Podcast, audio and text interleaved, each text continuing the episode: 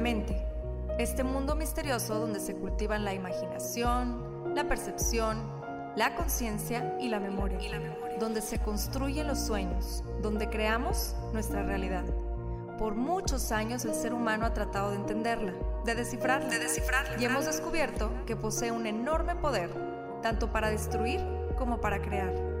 En este podcast encontrarás diferentes métodos, ideologías, entrevistas, historias y meditaciones guiadas, todo relacionado al entrenamiento de la mente, para convertirte en el creador consciente de cada segundo de tu existencia. Yo soy Pau Arroyo y esto es Mind Boss. Y esto es Mind Boss. Hace alrededor de cinco años y medio tuve la oportunidad de asistir a un evento que organizó la Universidad Iberoamericana de Monterrey. Es un evento que he mencionado múltiples veces porque me marcó en muchos sentidos. Recuerdo estar atrás del auditorio con mi bebé de meses en el fular, escuchando los ponentes que iban pasando, ¿no? Eran maestros de la Ibero. Todas las ponencias, la verdad es que fueron increíbles, mas la que más me marcó fue una, la del maestro que más adelante cambiaría por completo la manera en que yo veía la vida. Cuando lo escuché, recuerdo automáticamente pensar, yo quiero aprender de él.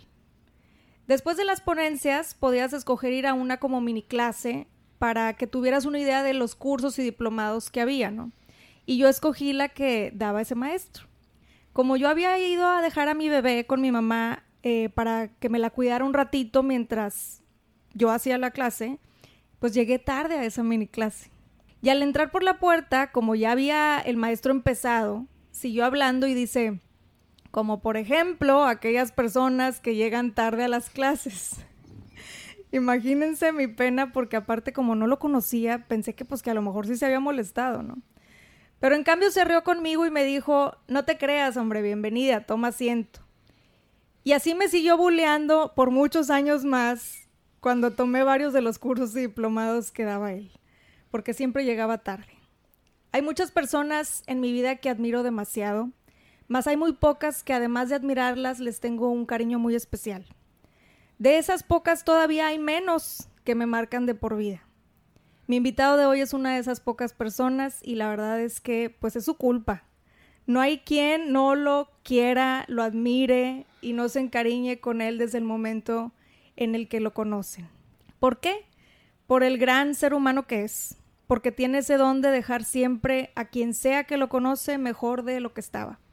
Y él siempre ha dicho que le encanta hacer amigos por todos lados y que para él el trascender es a través de las personas, marcar positivamente a quien lo rodea. Y vaya que lo lleva a cabo. Y desde que escuché eso de él, he tratado de vivir mi vida de esa manera. Yo creo que él aún no dimensiona el gran impacto positivo que tiene en tantas y tantas personas. Y bueno, hoy, hoy no llegué tarde, hoy llegué a tiempo, porque para mí hoy es un día sumamente especial, el día en que por fin, después de dos años de estarle insistiendo, ya aceptó grabar para Mindboss. Es tan dedicado a su trabajo que es difícil encontrarlo desocupado. Todo lo que les cuento de esta gran persona se queda corto cuando escucha su historia y es por eso que insistí hasta casi quiero fastidiarlo para que nos la compartiera. Cuando le pregunté que cómo quería que lo presentara en el episodio, me dijo, Pau, solo preséntame como psicólogo con estudios de posgrado en psicología, filosofía y bioética. Pero la neta es mucho más que eso. Es un amigo, es un gran maestro, gran mentor, es un excelente terapeuta y además una pieza clave en mi vida y estoy segura en la de muchos para que lograra muchas de mis metas, incluyendo este podcast el maestro Arturo Pérez y Gorostieta. Maestro, bienvenido a Mindboss. Gracias por aceptar mi invitación. Agradecido yo. Gracias, gracias, de verdad. Estoy muy entusiasmada porque sé que tienes una historia muy, muy bonita que platicarnos. Maestro, a lo largo de los años yo pienso que todo ser humano eh, va identificando quién es y quién quiere llegar a ser, ¿no? Va identificando pues sus aciertos, sus desaciertos, sus fortalezas, sus virtudes. Y me gustaría que empezaras por compartirnos quién era Arturo de niño y quién quería llegar a ser. Yo creo que de niño, de niño, adolescente, joven y quizá adulto, no sabía qué quería. Ese fue parte del problema. Era un niño muy inquieto. De hecho, pienso ya ahora mis, tengo 71 años ya, pienso ahora de grande que tuve TDAH, pero en mi época pues no existía, entonces no sabía. Entonces era muy inquieto, tremendamente hiperactivo y muy disperso, muy disperso. Soy el segundo de siete hermanos. Bueno, era el segundo de siete y luego cuando tenía 20 años fui el segundo de ocho porque mis papás, a pesar de que éramos siete, adoptaron a mi hermana la menor, que además de ser lo mejor que hay en la casa, este, es la consentida de papá, mamá y de los siete hermanos. Entonces, yo cuento una historia de que cuando yo entré a primero de primaria en el Colegio Franco Mexicano, adquirí una enfermedad que yo no supe que la tuve hasta los 50. Viví con eso 50 años. Y esa enfermedad se llama mal de escuela. Realmente. ¿En serio? Existe un libro muy bonito de un francés llamado Daniel Penac, que así se llama, Mal de Escuela. Cuenta la historia de, de muchos niños que tuvieron muchísimos problemas con la escuela. Y pues te estoy hablando de 1956. En aquella época creo que, que el sistema educativo era menos flexible y los papás menos flexibles. Entonces sufrí mucho por la escuela, al grado que me afectó muchísimo en mi relación con mis compañeros, con mi familia, con mis maestros, y llegué a creérmela completamente que era una persona muy limitada y que era la oveja negra en la, en la familia, porque vengo de una familia donde papá tenía tres títulos, era licenciado en matemáticas, ingeniero en minas e ingeniero civil, y luego todos mis hermanos con su carrera y su maestría. Y yo terminé la prepa en, a los 22, creo. Y haciendo algún truco, porque si no, no lo hubiera terminado. Entonces, papá tenía una frase que decía, el problema de Arturo es que no ha encontrado su bolita. Eh, no sé por qué lo decía así, pero entiendo perfectamente que no había encontrado mi camino, mi sentido de vida, a qué me iba a dedicar, etcétera. Como tu pasión, ¿no? Exactamente.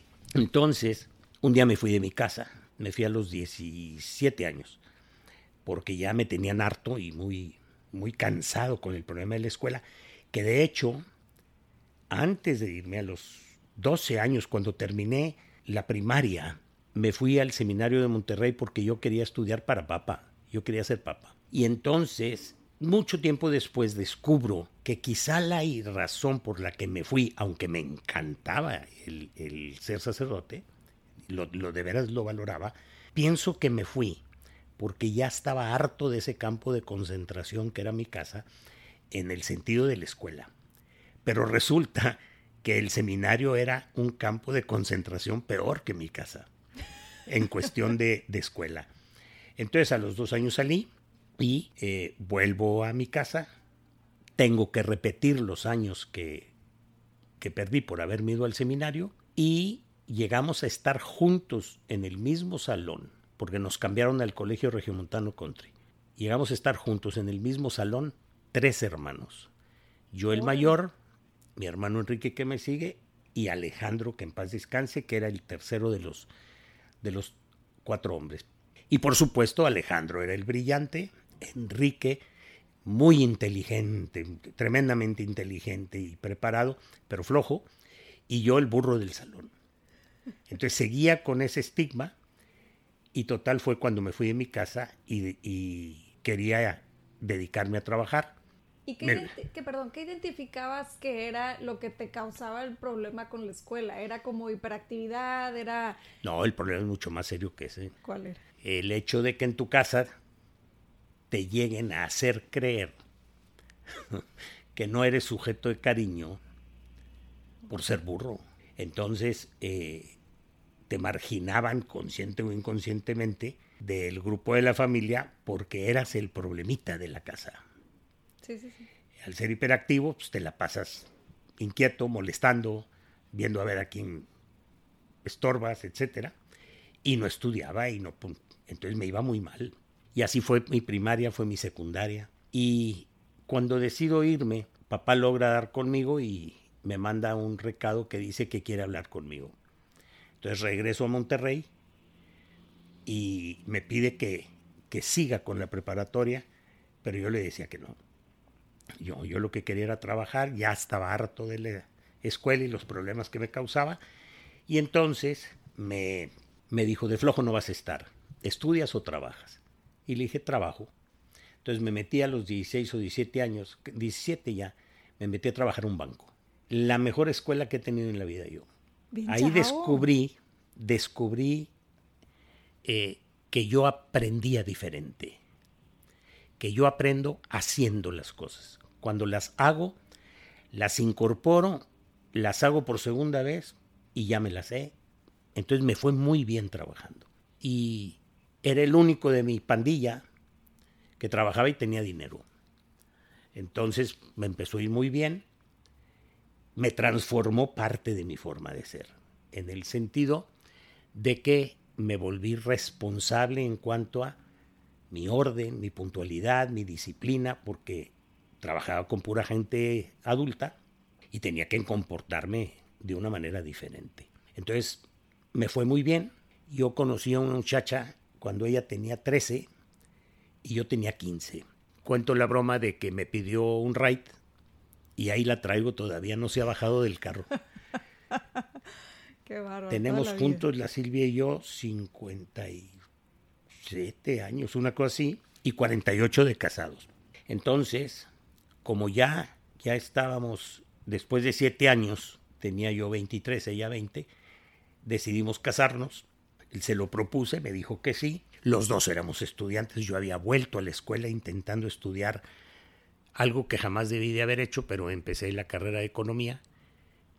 Y lo hice más bien para que ya me dejaran en paz, de que era el único sin carrera y, y me apasiona mucho el ser humano, me apasiona mucho la sociología, me apasiona la política, todo ese tipo de cosas, pero no era para estudiar esa carrera. El caso es que la abandoné, seguía yo trabajando, por supuesto, me casé, hice mi familia, me fue muy bien trabajando. De repente dejo el banco donde trabajaba porque me invitan a ser eh, gerente de una compañía de aviación y posteriormente a ser director del aeropuerto del norte aquí en la ciudad. Entonces me fue muy bien, hice mi casa, mi familia. Tuve una aventura muy hermosa con esto que te voy a contar, que no pudimos tener familia. Y entonces mi mujer y yo adoptamos cuatro. Cuatro. De uno por uno. déjalo no. No, déjalo no. Primero una, al año y medio otra, al año y medio el primer varón y en ese momento nos diagnostican a la, a la segunda de mis hijas con hipoacusia bilateral, que es sordera, no puede hablar como consecuencia de lo sordo tan profundo, la sordera que tiene. Y a los cuatro años de la niña nos la diagnostican autismo extremadamente severo. Eso nos asustó un poquito, no sabíamos cómo íbamos a sacar adelante a, a Ana Paola, mi segunda hija, y entonces nos detuvimos en lo de las adopciones. Pero cuando pasaron tres años más creo, eh, fuimos por el cuarto. El más chiquito, Jaime, y entonces tengo cuatro, cuatro hijos.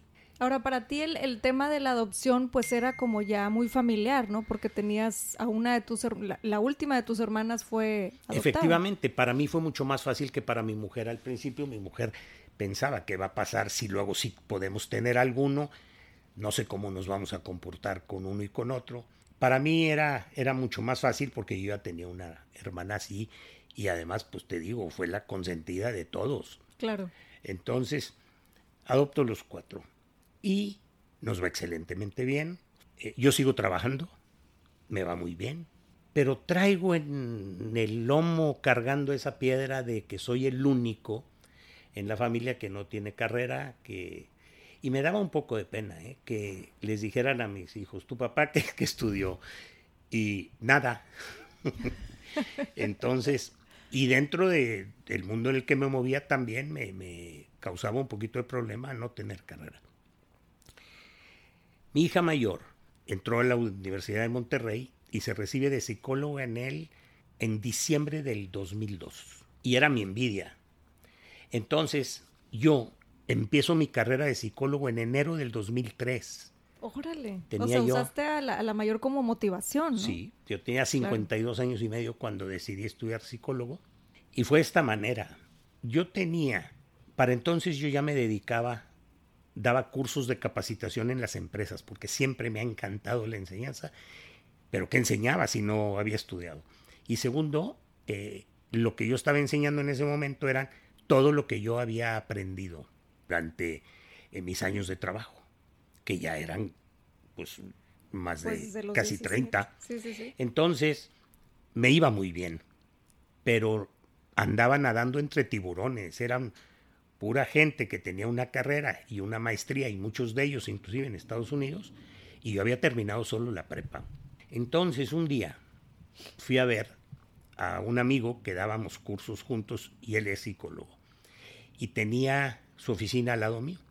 Y fui a tomarme un café con ella a platicar, prácticamente a llorar en el hombro, de cómo me sentía por, no iba a terapia, pero era cómo me sentía por no tener carrera.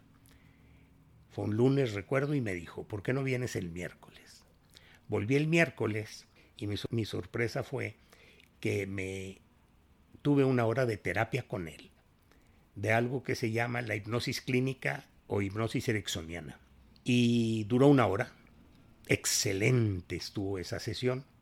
Sé que puede parecer como por muy, muy mágico esto, pero así fue. Salí de su oficina, pasé por enfrente del Centro de Estudios Universitarios y dije, me voy a detener. Me bajé, les dije que quería estudiar psicólogo y me dijeron, empezamos en ocho días. Órale. La semana que entra. ¿Qué tengo que hacer? Presentes el próximo sábado. Resultó que me presenté el siguiente sábado, llené mi solicitud y te voy a contar que la entregué. Y me dijo la señorita, necesito la credencial de lector de su hijo. Y le dije, ¿para qué la quiere? Dijo, para inscribirlo. Le dije, no, me estoy inscribiendo yo. o sea, pensaban que ibas a inscribir a, a inscribir a mi hijo pues me dijo lo siguiente, dijo, si es usted el que se va a inscribir, tiene que llenar estos dos espacios. El nombre del padre, el nombre de la madre y sus teléfonos. Y le dije, ¿y para qué los quieres? Y me dijo, es que cuando hay problemas les hablan. Tenía yo 52 años y medio. Total, me entregan mi papel y me dijo, su clase es en tal edificio, en tal salón. Y me fui para allá.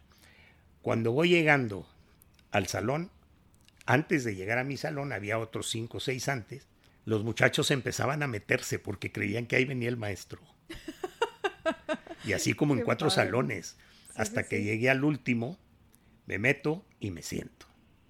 Y después de un minuto y medio, dos, uno de los muchachos empieza a decir, ándele, ya empiece, ya empiece.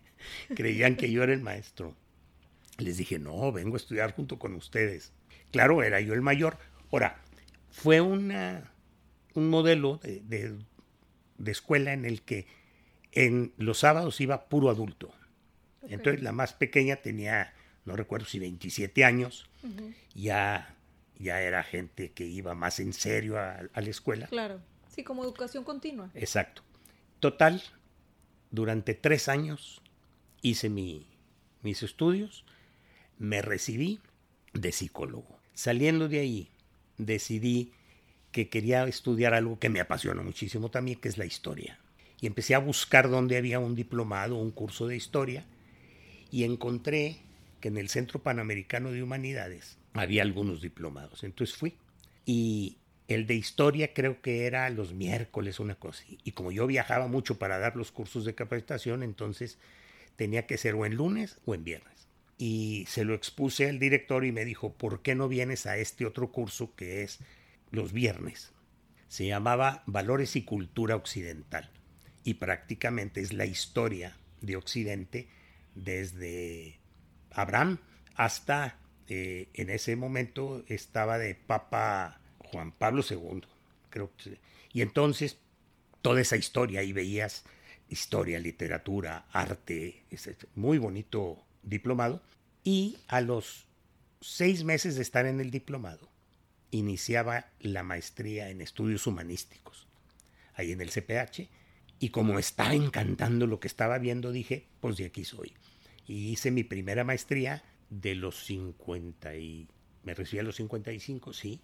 De los 55 a los 57. Hice mi maestría en estudios humanísticos. Al terminar, o cuando estaba haciendo la tesis, la tesis estaba muy bonita para mí, a mí me encantaba, se llamaba Las creencias y su influencia en el comportamiento humano. Pero a la hora de creencias se manejaban no solo las creencias eh, religiosas, por supuesto, sino iba más dedicada a todas aquellas creencias que tenemos sobre el mundo y sobre nosotros mismos. Y, y estando haciendo la tesis, abren por primera vez una nueva maestría que se llamaba, o se llama, Antropología y Ética.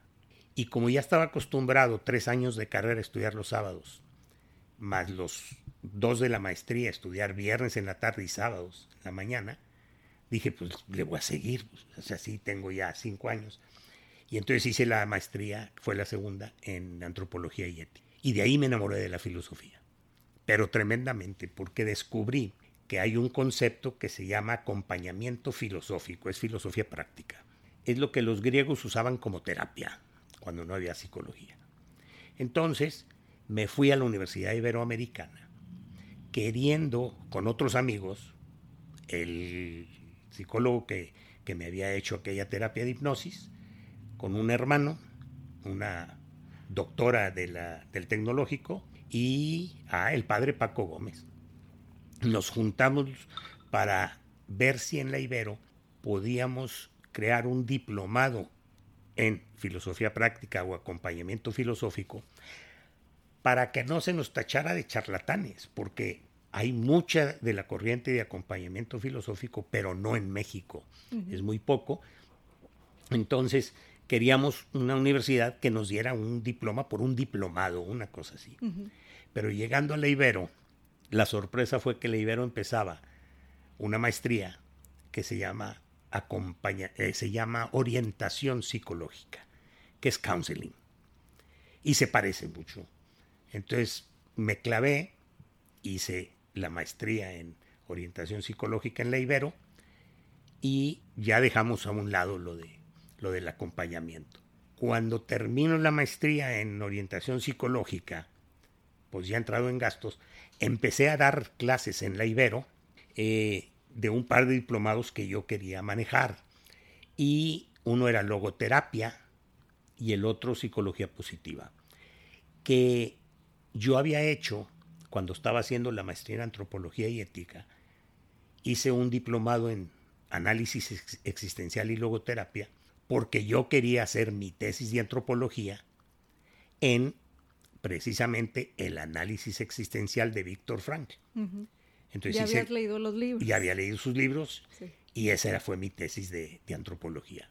Entonces, ya estaba yo dando mi diplomado de logoterapia en la Ibero y, insisto, pues seguía todos los viernes en la tarde y sábados en la mañana estudiando que decidí, eh, me revalidaban algunas materias y como maestro además me daban un poquillo de beca, entonces hice la maestría en desarrollo humano en, la Ibero.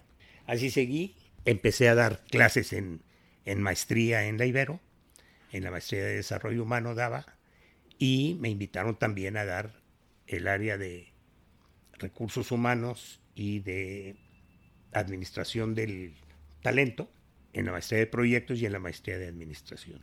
Y ahora, ahí cuando estabas ya en esa etapa de tu vida, que ya estabas tú dando clases y seguías estudiando porque sigues estudiando, te conozco. Ah, o sea, ¿alguna vez te imaginaste que ibas a estar dando clases a otras personas, siendo que traías toda esta carga de, pues en mi vida, o sea... Te voy a contar que un día me invitaron de Sinodal para un examen profesional de la maestría de, de estudios humanísticos en el CPH. Ya había terminado yo lo mío y me invitan. Y cuando le dije a mi mujer, le dije, oye, me invitaron de Sinodal en el CPH, me dijo, ahora sí, algo le está pasando la educación en este, en este país. Efectivamente, jamás me imaginé que iba a andar yo en estas cosas, pero cada día me metía más. Claro. Y siento que también, digo, no sé qué pienses tú de esto, más lo platico con muchos de los invitados, que muchas veces la vida misma te va empujando hacia caminos que nunca te imaginaste, obviamente con nuestras acciones y todo lo que vamos haciendo, más se te van abriendo como ciertas puertas que de repente volteas y dices, híjole, ni me había dado cuenta que las había cruzado, ¿no? Por ejemplo, yo te, comparto que, y le comparto a todos los que nos escuchan, yo, yo nunca me imaginé tener un podcast ni estar como compartiendo con la gente historias o, o tener, o sea, o, ni siquiera sabía que tenía a lo mejor el don de comunicar, ¿no? Entonces van pasando estas cosas, estas puertas que se van abriendo y, y creo yo, maestro, que son esas oportunidades que uno tiene que aprovechar, o sea, las oportunidades que se te van presentando, hay que aprovecharlas para seguir. Más siento que hay esta parte que no controlamos, que es que simplemente tenemos, venimos con una misión o un propósito de vida y que muchas veces sin saberlo vamos yéndonos, a la vida te va empujando hacia ese camino y está en ti tomar efectivamente esas oportunidades para lograr llegar a tu meta, ¿no? Claro, en acompañamiento filosófico tenemos una idea que dice que dejes que la vida se presente, que no nos metamos con la realidad. El problema es que nos queremos meter con la realidad para decirle cómo aparezca. Todos tenemos una idea de que queremos que la realidad se nos aparezca de tal o cual manera y no se presenta así y viene la frustración. Aquí lo que pedimos es, deja que la vida se presente y una vez que la veas, decides si haces o no haces cosas. El problema nuestro es esa eh, ansiedad anticipatoria que traemos de cómo vendrán las cosas, la incertidumbre, etc. En lugar de, dado que así se presentó, esto es lo que, la decisión que voy a tomar. Entonces se te van presentando esas decisiones. Fíjate, algo que jamás hubiera yo, pero que hice después fue que terminando desarrollo humano, pues estás ahí, este, ya te revalidaron algunas clases, pues, ¿en qué te entretienes? Entonces, empecé la de terapia familiar sistémica Aprendí mucho de pareja para, para dar terapia de pareja ahí. Y en eso yo siempre quise ser logoterapeuta. Después de ser psicólogo y haber leído a Víctor Frank, haber hecho la tesis de antropología sobre, sobre su teoría, yo quería ser logoterapeuta. Mi diplomado lo había terminado en el 2008, pero solo daban la especialidad en México.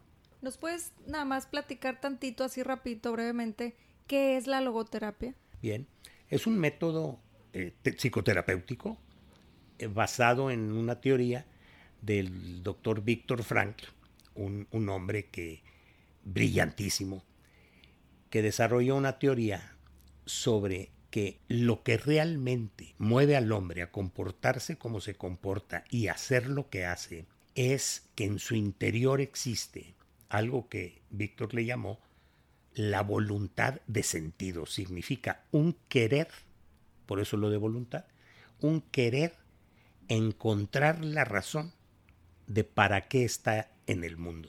Y entonces, la tendencia que tenemos como seres humanos para movernos y tratar de descubrir lo que mi padre le llamaba Arturo no ha encontrado su bolita, eh, yo sin haber encontrado eh, todavía esta teoría, yo le llamé mi vía, las vías, como las vías del tren.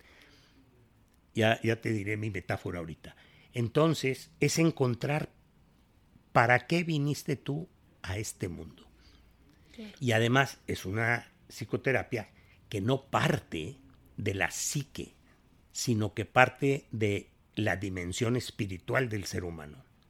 Cuando hablo de dimensión espiritual no hablo de religión, aunque la religión se, se trabaja y se encuentra ese religarte con la divinidad, está en la dimensión espiritual. Pero hablamos de mucho más que la religión. La dimensión espiritual tiene desde el punto de vista de la logoterapia ciertas herramientas, ciertas características y cualidades que solo el ser humano tiene y es lo que lo hace humano.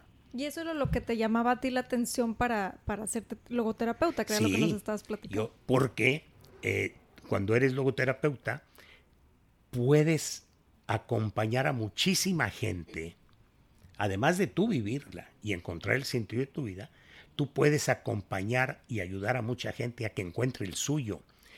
Y, Y si vieras la cantidad de pacientes que tengo en esa área, ¿por qué? Porque vivimos un mundo eh, de un materialismo tremendo y a pesar de que hemos desarrollado muchas cosas materiales, resulta que la gente siente un vacío existencial muy grande. ¿Quién soy? ¿De dónde vengo? ¿Para dónde voy? Y una serie de cuestionamientos existenciales. Entonces no me dedico a la, a la psicología clínica, yo me dedico más a los problemas existenciales.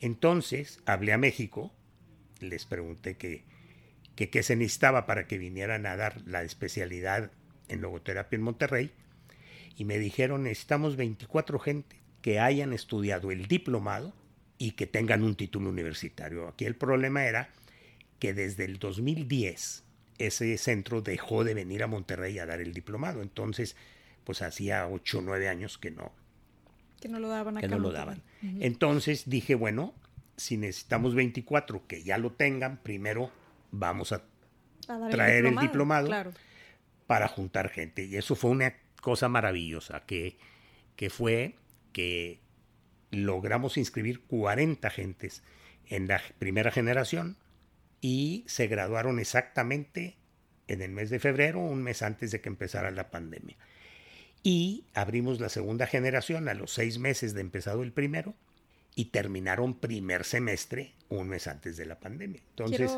quiero, platicarles aquí a los que nos escuchan que yo fui parte de la primera generación y es un diplomado increíble. Yo de verdad que me llevé tanto muchos maestros y maestras que nos han acompañado aquí en el podcast como también muchas lecciones de vida, mucha introspección, me cambió los ojos en todos los sentidos el entender eh, todos estos, pues sí, o sea, obstáculos existencialistas que, traemos y cómo, cómo resolverlos, ¿no? A través de la filosofía de Víctor Frank.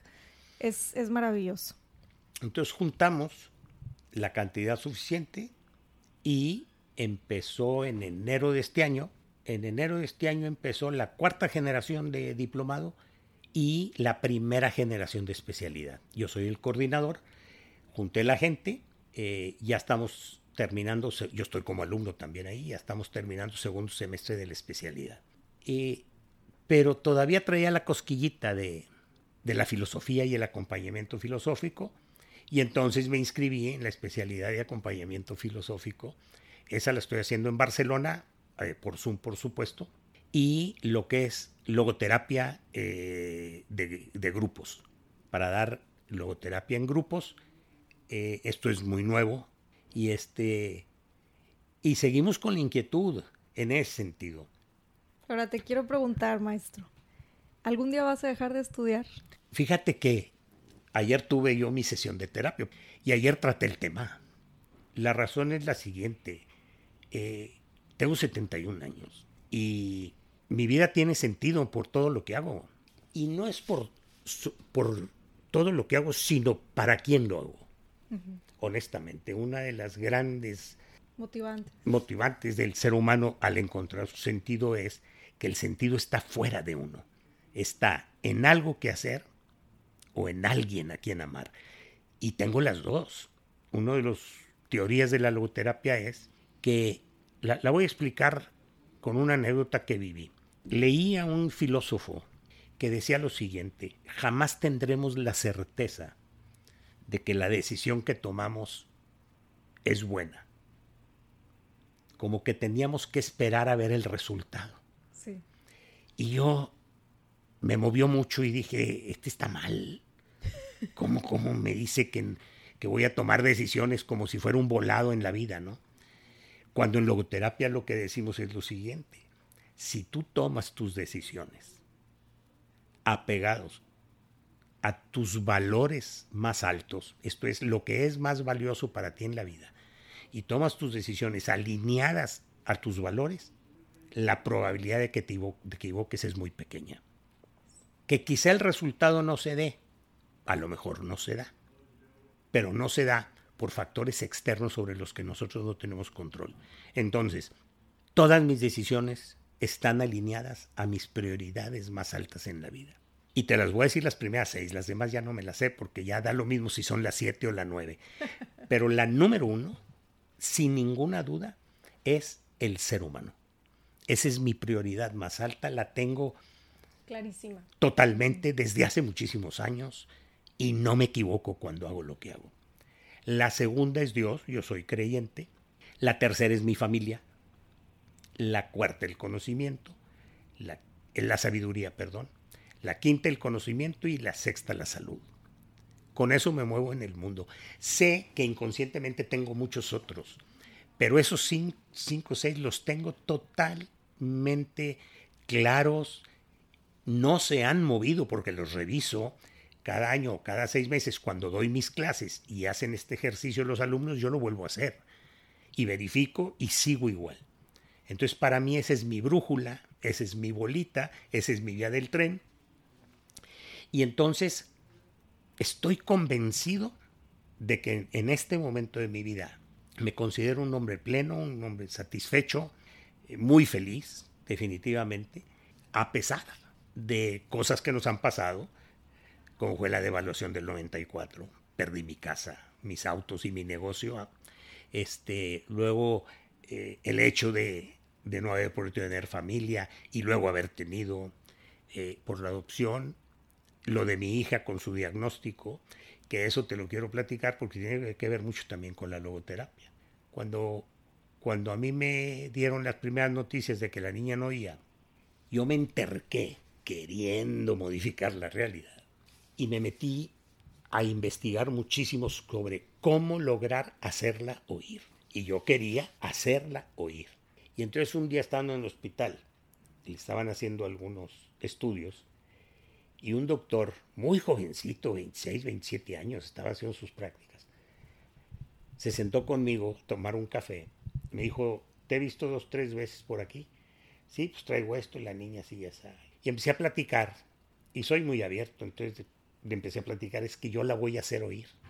Y me dijo una frase que no me vino a pegar hasta, pues hará dos, tres años. Me dijo, ¿por qué en lugar de hacerla oír, no la haces feliz? Y, y, hace dos años me cambió la, la, idea, batallábamos mucho con ella, con su educación, con, con cómo se comportar, etcétera, etcétera.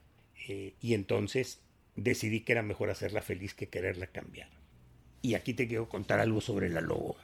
Cuando vivimos una situación de este tipo que es inesperada, que no tienes otra alternativa más que sufrir porque tienes ese asunto. Hay forma de transformar solo cambiando de actitud. Tú puedes cambiar. Eso que es sufrimiento, lo conviertes en un acto de amor que le da sentido a tu vida y que está fuera de ti porque te estás enfocando en el otro, que en este caso es mi hija, y con el tiempo llegas a ser feliz, inclusive teniendo ese problema. Pero al principio se sufría. Cambias la actitud, claro. lo conviertes en un acto de amor y terminas siendo feliz por estar, tener la oportunidad en tu vida de hacer una cosa de esas. Entonces, a mí la logoterapia me ha dado muchísimo en mi cambio personal, en mi cambio de vida, en encontrar el sentido de qué hacer, a qué dedicarme, para quién, de vivir por el camino de lo más valioso para mí, que son los valores, y empiezas a sentir la necesidad de transmitírselo a otros, que otros vivan eso. Fíjate que ahorita que estabas platicando lo de, Ana Paola y dijiste, había un sufrimiento, aprendí de la logoterapia que eso lo puedes transformar en, un acto de amor y, y, después ver por el otro, ¿no? Es un acto de amor hacia el otro y eso te causa a ti una felicidad finalmente, entonces transformas la, el sufrimiento si te fijas, fue lo mismo en tu vida. O sea, tenías un sufrimiento por no encajar en la familia, por ser el que no tenía la carrera, y un sufrimiento que te acompañó a lo largo de los años. Y después descubres esta pasión que tienes por el ser humano y decides cambiar eso, hacer un acto de amor, ponerlo al servicio de los demás, porque finalmente es lo que haces.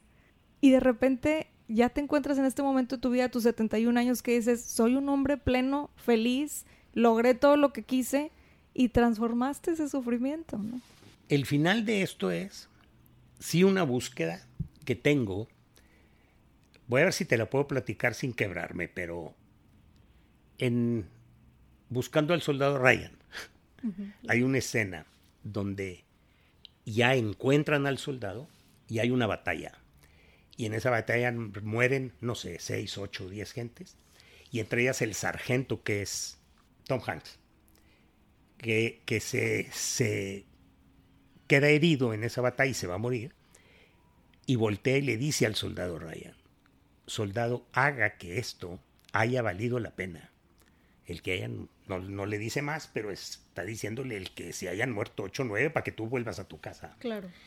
Y al casi al final de la película está el soldado Ryan ya grande, ya maduro, eh, orando en el panteón donde está enterrado el, el, sargento y, y, voltea y le dice, la, la, mujer está detrás con sus dos hijos, termina él de pensar o orar ahí, se acerca la esposa y los dos hijos y él voltea y le dice a la mujer, dice, por favor dime que ha valido la pena.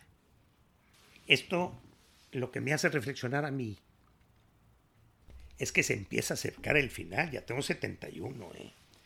En mi familia normalmente se mueren de 85. Sí, sí, sí. sé que cuando lo digo la gente dice, bueno, pero no hay nada escrito.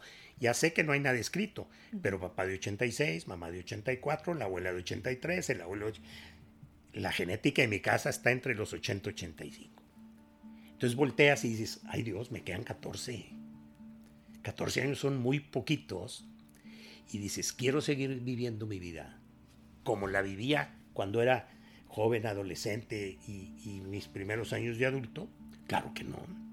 Quiero que haya valido la pena. Entonces, todo esto es con el objeto de pasar por este mundo y haber verdaderamente autotrascendido. Ese es a final de cuentas lo que, lo que quiere uno. Y encontré un excelente pretexto para autotrascender, que es el otro. El ser, eh, todo aquel que no soy yo es el otro y cada vez que contacto a uno, se da, busco que se dé ese encuentro, que no es más que un intercambio de posibilidades, de, darle al otro lo que tengo para dar en mi interior y abrir los brazos para recibir del otro lo que él pueda y quiera darme de lo que trae en su interior. Y eso es lo que me hace levantarme todos los días, muy temprano.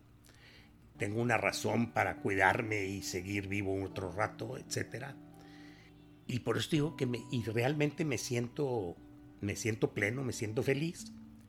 Y quisiera transmitirle eso a otros para que vean que se puede. Si a mí me hubieras dicho, como dijiste, oye, en una forma eh, diferente, oye, ¿por qué no estudias psicólogo? ¿Eh? Y luego esta maestría, ¿qué te pasa? Y a esta edad. Y luego está otra, y luego está otra. Mi racionalización me dice que es imposible, que no se puede, que es mucho, que a qué horas, si tengo cuatro hijos, este, etcétera, etcétera.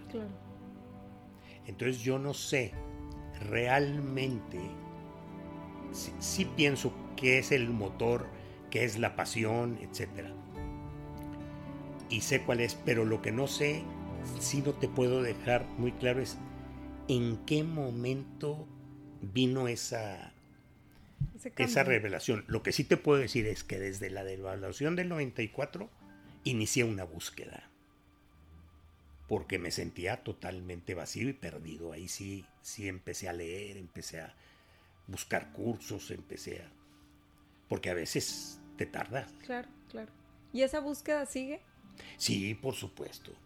Tengo un pequeño complejillo ahí, que a lo mejor tengo que ir otra vez a hipnosis, que es que no puedo escribir como, como hablar y me gustaría escribir. Bueno, pues podemos contratar a alguien que tú hables y alguien escribe. Así le hizo Frank. Dicen que él dictó todos sus 32 libros. Varios días, con dos personas ahí, ¿verdad? Maestro, un último mensaje que quieras dejarle a todos los que nos escuchan hoy en relación a esto, a buscar el propósito de sus vidas. El que le digo a todo el mundo que siento que a mí me ha ayudado mucho y es, sé tú. No trates de ser otra persona, sé tú. Yo no pienso que hay gente mala, en, no en el sentido ético o moral, no, mala en el mundo para, para crecer, desarrollarse, para el trabajo, etc. Mi teoría es que hay gente sembrada en la maceta equivocada. Hay gente que es de mucho sol y de mucha agua está metida en un cuarto encerrado. Y al revés, hay gente que es de poca agua y poco sol y la tenemos en el patio. Cada uno tiene que encontrar su bolita, tiene que encontrar cuál es su vía. Mi metáfora es la siguiente. La máquina más rápida del mundo es la de un tren en Francia que se llama Tren Grand Rapide. Y corre sobre rieles, ¿eh? Sobre aire a lo mejor hay otras. Corre 575 kilómetros por hora. Es la máquina más rápida del mundo. Y así con mi poca humildad te diría que esa soy yo. Pero estaba en el zacate. Y en el zacate esa máquina no puede hacer nada. Pero el día que encuentra su vía, ya no hay quien la pare. Entonces, me gusta usar la metáfora para ayudar a la gente a que encuentre cuál es la vía en la que se debe trepar. Y una vez que está arriba, ya no hay quien la pare. Qué bello. Muchísimas gracias, maestro. Gracias por, por estar aquí, por todos los mensajes que nos dejas. En lo personal me llevo más lecciones de las que me has enseñado a lo largo de los años y estoy segura que todos los que nos escuchan también. Gracias, gracias a todos los que nos escuchan. Los espero en otro episodio de Mind Boss.